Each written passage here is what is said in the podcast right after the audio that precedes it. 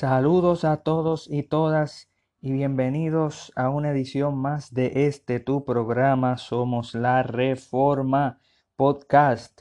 Este que te habla es tu amigo Cristian González. Y en esta edición de Somos la Reforma vamos a continuar con nuestra refutación de la falsa doctrina del rapto secreto, del rapto pretribulacional. Eh, para que tengan eh, una idea antes de entrar a el tema, hemos estado hablando de la creencia de que en algún futuro va a ocurrir siete años malos. Se le llama la gran tribulación. Y esos siete años malos es cuando Dios vuelve a bregar con su pueblo, con los judíos y antes de esos siete años malos, antes de esa gran tribulación, antes de esa semana setenta que Daniel profetiza, ocurre un evento llamado el arrebatamiento de la iglesia, en el cual Dios levanta a la iglesia, resucitan los muertos en Cristo, siete años antes de la segunda venida. Eh, para que no experimente la iglesia las cosas que vendrán aquí en la tierra. Esa es la interpretación futurista eh, bajo asunciones eh, y bajo pretensiones dispensacionales. así es como se interpreta la doctrina del rapto secreto. Claro, existen otras doctrinas. Sabemos que existe el rapto pretribulacional, que significa que la iglesia será, será arrebatada antes de la tribulación. Luego existe la doctrina del rapto mid tribulacional, que es que el rapto sucede a la mitad de la tribulación, ya que algunos ven de que los últimos tres años de la gran tribulación, que dura siete años, son los peores, por lo tanto quizás la iglesia puede pasar eh, los primeros tres años y medio. Y en el primer programa, eh, si va a nuestro canal, y al primer programa, hablamos de esa posibilidad, de esa interpretación. Pero luego tenemos la tercera postura, que es la postura post-tribulacionaria, que la iglesia está aquí en la tierra siendo cuidada por Dios, siendo protegida por Dios, pero está aquí en la tierra. Eh, y el arrebatamiento de la iglesia sucede en la segunda venida. Las dos cosas son diferente en el sentido de que en el arrebatamiento a la iglesia se levanta y en la venida Jesucristo eh, viene, pero pueden suceder a la misma vez, eso es lo que los posttribulacionalistas dirían. Y yo argumentaría de que esa es quizás la mejor postura de los futuristas, claro. Yo no estoy diciendo que yo sea futurista, no estoy diciendo que sea premilenialista, no estoy diciendo que sea dispensacionalista, sino que nuestro método para, para refutar la doctrina del rapto pretribulacional, de ese rapto secreto, es asumir ciertas cosas que ellos asumen también. Yo asumo premilenialismo, asumo algunas cosas dispensacional, para dar, para dar a relucir y para mostrar de que el sistema no tiene sentido, de que el sistema dispensacional no tiene sentido eh, cuando, cuando, cuando lo examinamos de cerca. Así que eh, el método en el cual nosotros examinamos esto es una, una crítica interna. Nosotros entramos a la creencia y asumimos ciertas cosas y eso, si usted escucha los episodios anteriores, no significa que esa sea mi postura. Yo asumo ciertas cosas, pero esa no, quizás no es mi postura. Tengo que asumirla porque ese es el método que mejor he encontrado. Eh, es un método bantiliano, un método reformado. Es un método en el cual entras tú a la posición de tu oponente eh, y haces una crítica interna. Así que yo asumo ciertas cosas que son verdades dentro del sistema de ellos, aunque para mí no lo son, quizás no lo sean, pero lo tengo que hacer para hacer una crítica interna y eso es lo que hemos estado haciendo eh, durante los episodios pasados. Y en este episodio vamos a hablar sobre un tema que está bien de moda en la iglesia. Y es que, como habíamos hablado, se le ha tratado de sacar el día del rapto, el, el día del levantamiento de la iglesia, del arrebatamiento, la fecha aproximadamente Habíamos hablado de que una generación dura 40 años. Vea el episodio, los episodios anteriores donde demostramos que una generación dura 40 años. Ellos interpretan la parábola, malinterpretan la parábola de, de la higuera en Mateos capítulo 24. ¿Qué significa eso? Que para ellos, que Israel volvería a ser nación en el 1948. Se escribieron diferentes libros. Uno de ellos es 88 razones del por qué Cristo vendría en el 1988. ¿Por qué escribieron ese libro? Porque ellos sabían. Ellos sabían de que Cristo eh, vendría en una generación. Y como una generación dura 40 años, pues hace sentido, ¿verdad? De que, de que de 1948 Israel, la higuera, vuelve a florecer, vuelve a, a echar raíces, vuelve a ser nación al 1988 ocurre la segunda venida. Hay muchos pretribulacionalistas que ven que Mateo 24 está hablando únicamente de la segunda venida, no del rapto, es algo que Dios se lo reveló únicamente a Pablo.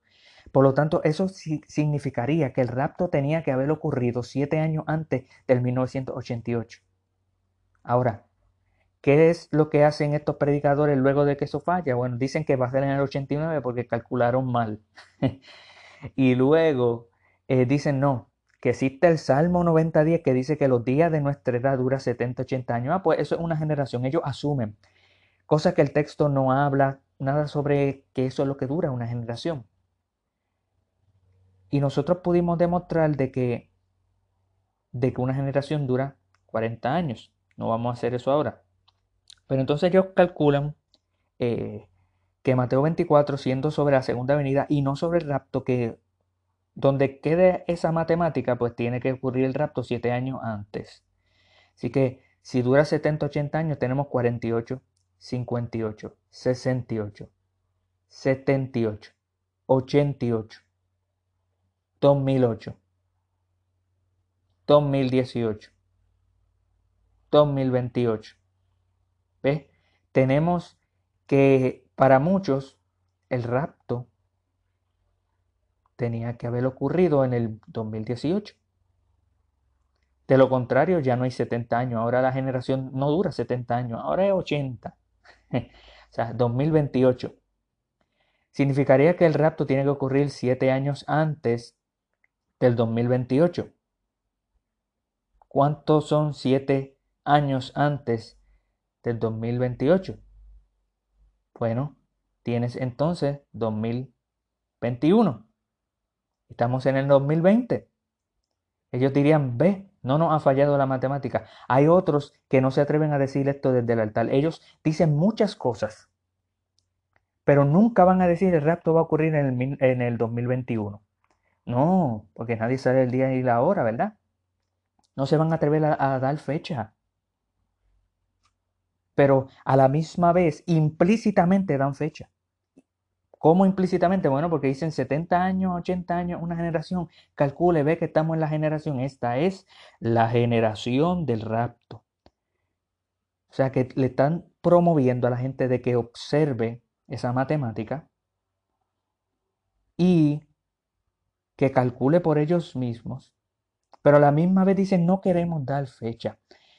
Y en este programa vamos a entrar a una, una peor presuposición que ellos tienen, que, que ellos tienen, y es la creencia de que el arrebatamiento de la iglesia, el arrebatamiento pretribulacional, coincide con una fiesta judía, en el cual Pablo supuestamente habla explícitamente, vamos a ver si eso es verdad, de esta fiesta judía. En otras palabras, los judíos tienen un calendario. Dios les dio un calendario. Y ellos van a decir de que esa fiesta tienen unos cumplimientos históricos. La Pascua, pues Cristo viene y muere por nuestros pecados.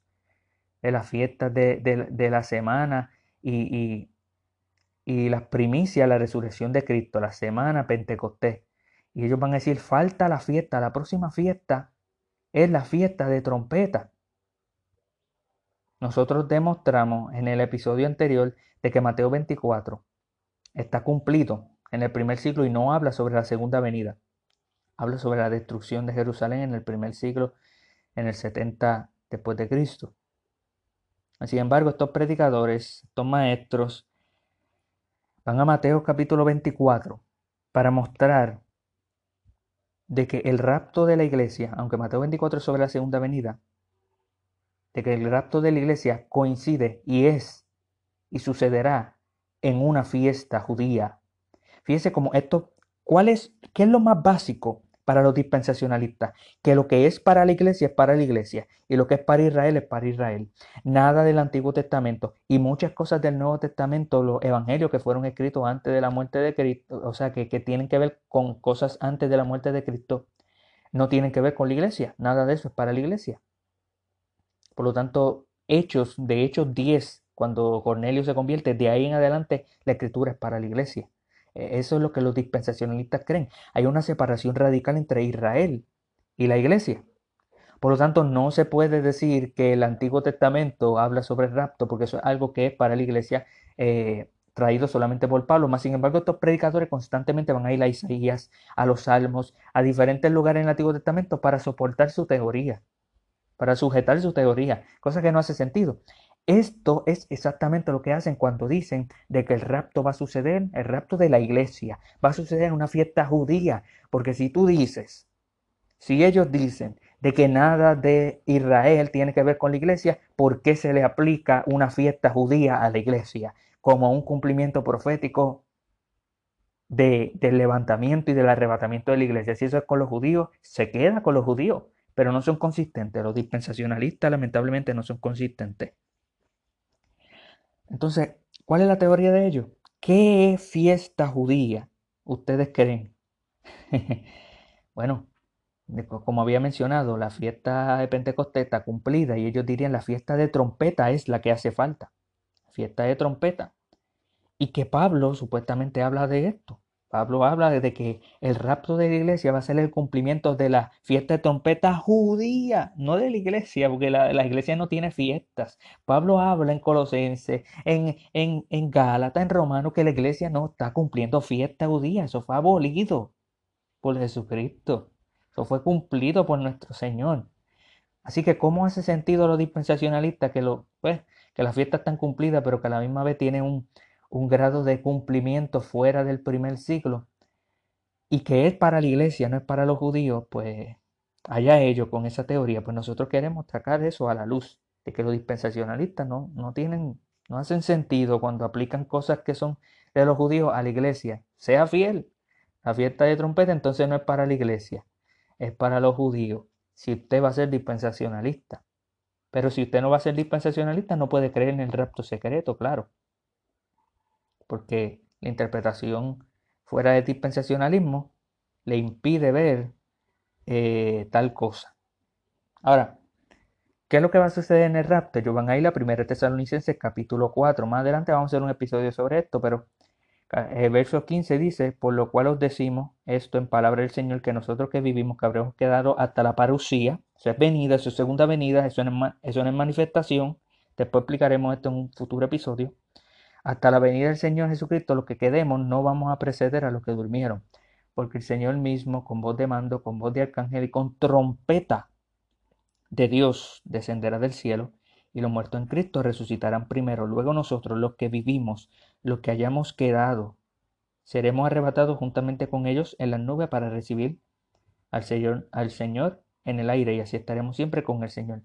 En el rapto en el arrebatamiento, claro que habla de arrebatamiento, que, habla de que habremos quedado, que Pablo se incluye, que habremos quedado hasta la venida. Eso no es manifestación, eso es venida.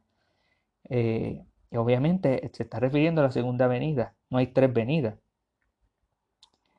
Pero entonces algo que va a suceder en esa segunda venida es voz de, voz de mando, voz de arcángel y trompeta. Y trompeta de Dios. Eso va a ser muy importante. Luego ellos van a ir a 1 Corintios 15, vamos a ir allá. Primera de Corintios 15, verso 51. Aquí es donde ellos dicen, en Primera de Tesalonicenses 4, que ese es el misterio del rapto secreto. Ahí yo no lo veo, yo no veo que ahí dice que no pasaremos por la gran tribulación, que, que el rapto sucede antes de la gran tribulación. Ahí yo no lo veo nada de eso.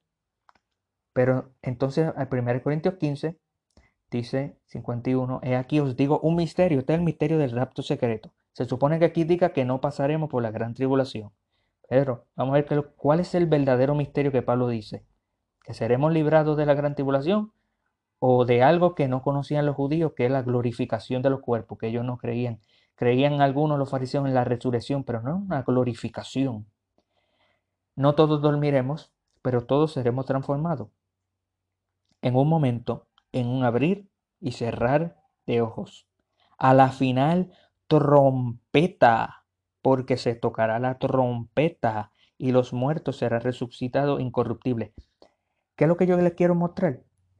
Que ellos creen que el rapto va a ser en la fiesta de trompeta, que es en el mes de septiembre. A veces cae octubre, depende del calendario. Ellos tienen un calendario lunar y nosotros tenemos un calendario solar. Obviamente, eh, calcular eso va a ser complicado. Pero ellos dicen que Pablo habla de trompeta, se va a tocar una trompeta en el rapto.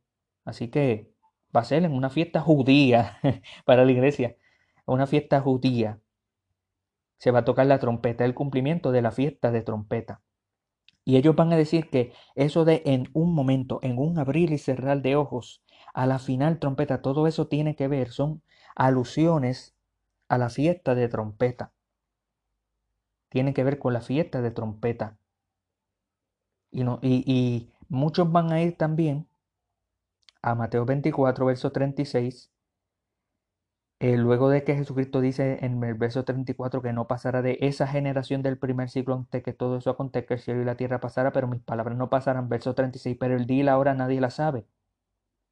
Eso del día y la hora nadie la sabe, ellos lo interpretan como que el día y la hora nadie la sabe es una referencia es una alusión, es una imagen, es un simbolismo de la fiesta de trompeta, porque la fiesta de trompeta no se sabe exactamente el día de la fiesta de trompeta.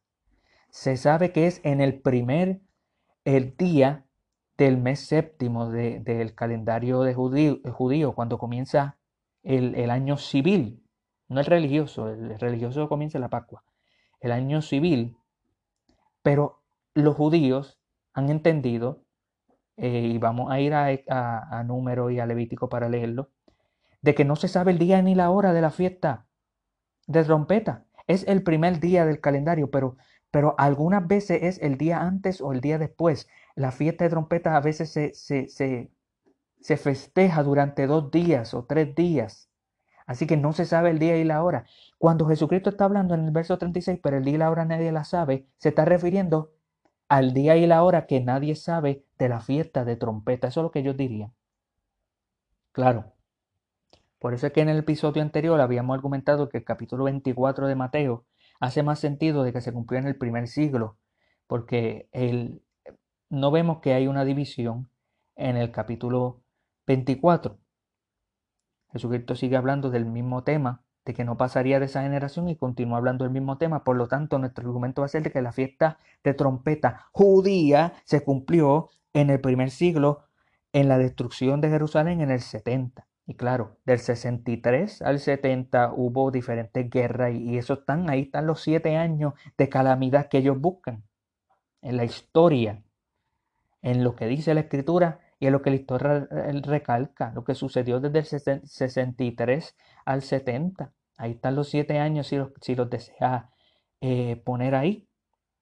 Y la fiesta judía, si tuvo cumplimiento, tuvo cumplimiento cuando Cristo dijo, en el verso 34 de Mateo, Jesucristo dijo que no pasará de esta generación hasta que todo esto que yo le estoy hablando acontezca. Verso 36, pero el día y la hora nadie la sabe. Si eso tiene que ver con la fiesta de trompeta judía, se cumplió con los judíos y no con la iglesia en el primer siglo. Si se desea ser consistente con la escritura, se tiene que observar la escritura de esa manera. Pero ellos no lo ven de esa manera, ellos van a ver que la fiesta tiene que ver eh, con eso, con la fiesta judía que se va a cumplir y ahí va a ocurrir el rapto secreto. Por eso es que entre septiembre y octubre esas iglesias están encendidas, eh, no para predicar el Evangelio, sino para, para, velar por su, por su santidad, ¿verdad? Porque ellos muchas de estas iglesias promocionan de que la única manera que uno se va en el rapto es si uno es lo suficientemente santo, si uno se santifica lo suficiente. Obviamente no tienen una doctrina de la justificación lo suficientemente fuerte, porque el cristiano, claro que tiene que guardar la santidad, pero el cristiano no se salva de, acuerdo a la santidad, eso es lo que creen los católicos. El cristiano eh, es santificado por el Espíritu Santo, pero el cristiano es justificado por la fe, no, no justificado por la santidad. Ahora, vamos a ir al libro de Números, capítulo 28, 29, perdón, para ir terminando. Verso 1. En el mes, en el séptimo mes, el primero del mes, tendréis santa convocación. Ninguna obra de siervos haréis, o será día de sonar las trompetas en plural. ¿Cómo es que ellos dicen que el rapto es en la trompeta de la fiesta judía? Cuando la fiesta judía son trompetas, no una trompeta. Luego vamos a ir a Levíticos. Si vamos a Levíticos, capítulo 23, vamos a ir al verso 23. Levíticos capítulo 23, el verso 23, dice de la siguiente manera, y habló Jehová a Moisés diciendo, habla a los hijos de Israel, no a la iglesia. Los hijos de Israel, ¿verdad? Si eres dispensacionalista, esto es con Israel, ¿verdad? Tienes que ser fiel a, tu sistema. Colapsa tu sistema. De lo contrario. Y diles, en el mes séptimo, al primero del mes, tendréis día de reposo, una conmemoración al son de trompetas, plural. Se va a tocar trompetas. Fíjense que aquí no hay lenguaje de resurrección, aquí no hay lenguaje de rapto, Nada de esto existe en la escritura que diga de que es una trompeta y de que esto simboliza eh, un rapto secreto pretribulacional. Tenemos que buscar en la escritura y ser fiel al texto y ver si realmente está refiriéndose de eso. Claro, que en el arrebatamiento de la iglesia va a haber una trompeta, como Pablo dice en 1 Corintios 15, en 1 de Tesalonicenses 4, eh, pues claro que sí, claro que se va a sonar una trompeta, una convocación de los hijos de Dios. Pero decir de que esto ocurre siete años antes de la segunda venida es contrario a lo que la escritura enseña. La escritura habla en 1 Tesalonicenses que eso ocurre en la venida. Los que habremos quedado hasta la venida. 1 Corintios 15 trata sobre la venida ningún lado dice ahí que sucede siete años antes. Así que si va a sonar una trompeta, sonará en el último día, sonará en la venida de Cristo. Pero no necesariamente eso es el cumplimiento de una fiesta de trompeta. Porque en, el, en los episodios anteriores habíamos comprobado de que Mateo 24 es la respuesta a las preguntas que los discípulos le hicieron a Cristo sobre Mateo 23.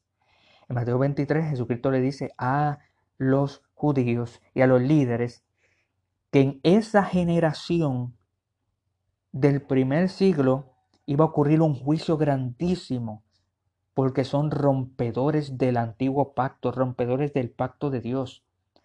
Y cuando les pregunta a los discípulos, ¿cuándo serán estas cosas? ¿Qué señal habrá de tu venida y del fin del siglo? Jesucristo les responde y les dice todo lo que habría de acontecer. Y lo que Él les dice es que todas esas cosas vendrían sobre esa generación en el primer siglo. De cierto digo que no pasará esta generación hasta que todo esto acontezca. El cielo y la tierra pasarán, pero mis palabras no pasarán. Pero el día y la hora nadie la sabe, ni aun los ángeles de los cielos, sino solo mi Padre. Mas como en los días de Noé, así será la venida del Hijo del Hombre. Nosotros tenemos una, una consistencia de lo que Jesucristo está hablando. Si algo tiene que ver con la fiesta de trompeta, se cumplió en el primer siglo. Se cumplió en el juicio de Dios contra los rompedores del pacto. Entonces, ¿qué esto significa para nosotros? Significa que el cristiano debe sentir paz. Sea, ese, ese ha sido el propósito para esta serie. No ha sido para contender por opiniones, no ha sido para, para, para dar disensiones, es para traer paz. Romanos 5, 1 dice, justificados pues por la fe tenemos paz para con Dios por medio de nuestro Señor Jesucristo, por quien también tenemos entrada por la fe a esta gracia, en la cual estamos firmes y nos gloriamos en la esperanza de la gloria de Dios. El cristiano debe sentir paz. No, quizá no hay nada, no hay nada especial del mes de septiembre, no hay nada especial del mes de octubre, no hay nada especial de esta, de esta, de esta fiesta que ya fue cumplida en Cristo y que ya fue cumplida en su venida que ya fue cumplida en la destrucción de Jerusalén. Lo que nosotros no, nos guarda es, lo que a nosotros nos espera es la segunda venida de Cristo, donde todo ojo le verá. Lo que a nosotros nos espera es que el Hijo de Dios, que Dios mismo, que Jesucristo venga a esta tierra a tabernacular con nosotros, para estar siempre con Él. El cristiano no debe de estar ansioso en este mes de septiembre. No debe de estar ansioso de que le dicen de que va a haber una fiesta de trompeta en el cual va a ocurrir el rapto secreto. O que les dicen que va a ocurrir la segunda venida.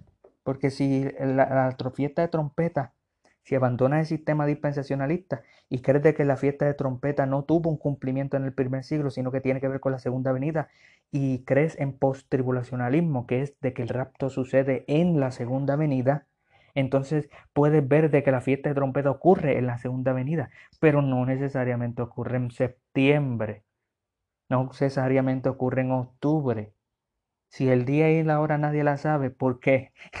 es porque no hay manera de decir de que ocurre exactamente en un mes específico, de que ocurre en un día específico.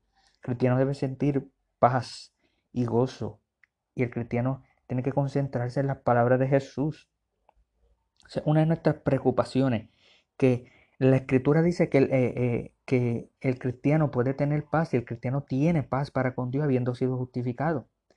Y la Biblia 66 eh, libros, el 25%, quizás menos, vamos a darle 25%, el 25% es profecía, pero todo lo demás no es profecía.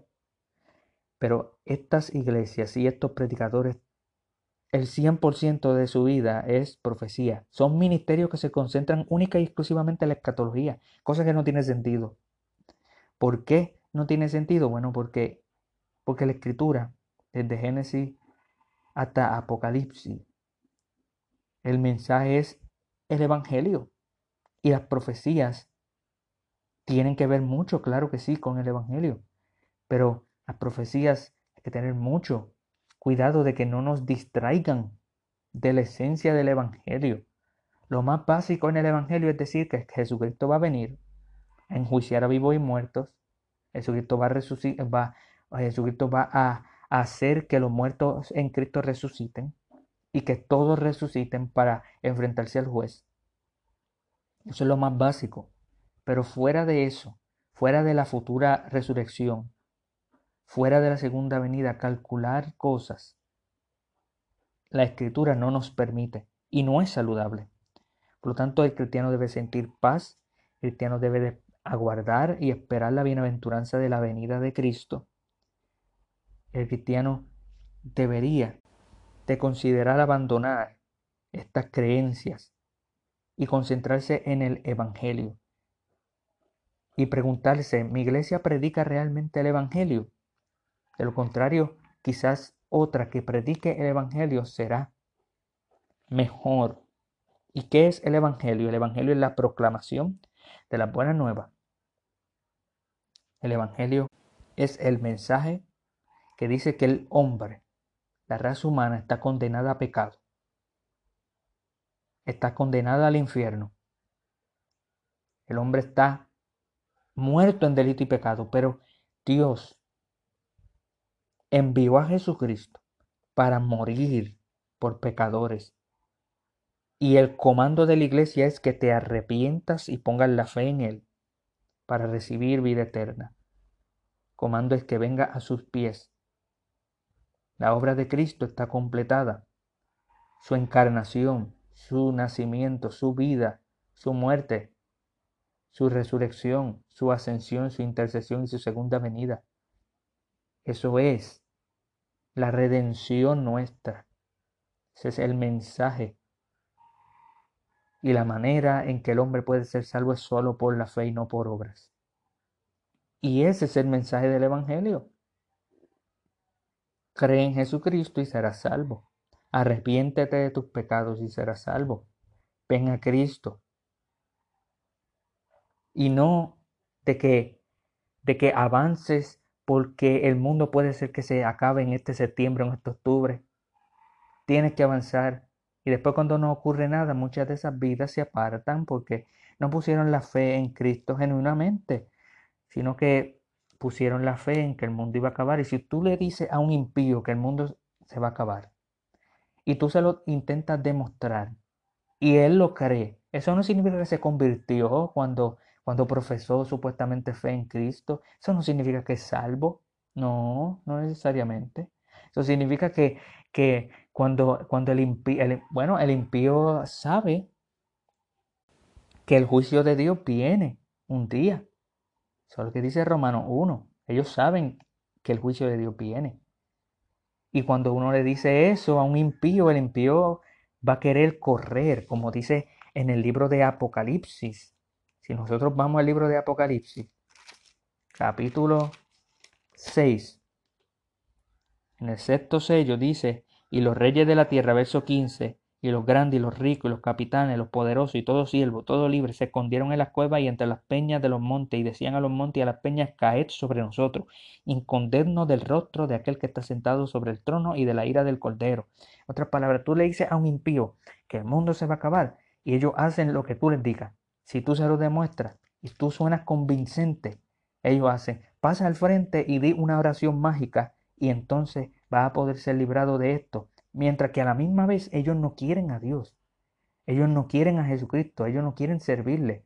Porque en cuanto pasa septiembre u octubre, no regresan a la congregación porque no se les predicó el Evangelio, se les predicó de que el mundo iba a, a terminarse, de que las señales se estaban cumpliendo, y de que las personas tienen que tomar una decisión de escapar por su vida. Pero no se les predicó el Evangelio. Ese no es el Evangelio. Al final del mensaje del Evangelio se les da una promesa a los cristianos de que Jesucristo va a venir. Claro que sí. Pero la esencia del Evangelio no es solamente la venida, la segunda venida. Es la primera venida. Desde la primera venida, la obra de Cristo la vida de Cristo, su muerte, su resurrección por nuestros pecados, siendo inmerecedores de la gracia de Dios, siendo merecedores del castigo, del fuego, de la ira de Dios, del infierno, Jesucristo. En Él, Él asume y Él recibe toda la ira de Dios por nosotros. Y Él paga el precio por nuestros pecados. Siendo nosotros pecadores, Él muere por nosotros. Y ahora el pecador puede tener comunión con Dios mediante Cristo si se arrepiente y cree en Él de corazón. Si viene eh, a Él creyendo en el mensaje del Evangelio. Y entonces puede tener esperanza. Entonces tiene vida eterna. Y entonces desde ahí vive una vida para la gloria de Dios, esperando un día de morir, irse con Cristo, o si Él viene, como quiera, vivir para Él y ser glorificado. Ese es el mensaje del Evangelio. No es solamente la escatología, es todo el consejo de Dios, es todo el mensaje de Dios para los pecadores. Así que el rapto secreto en una fiesta judía, el rapto pretribulacional, en fiesta de trompeta, no amado. La segunda venida de Cristo es lo que nos espera.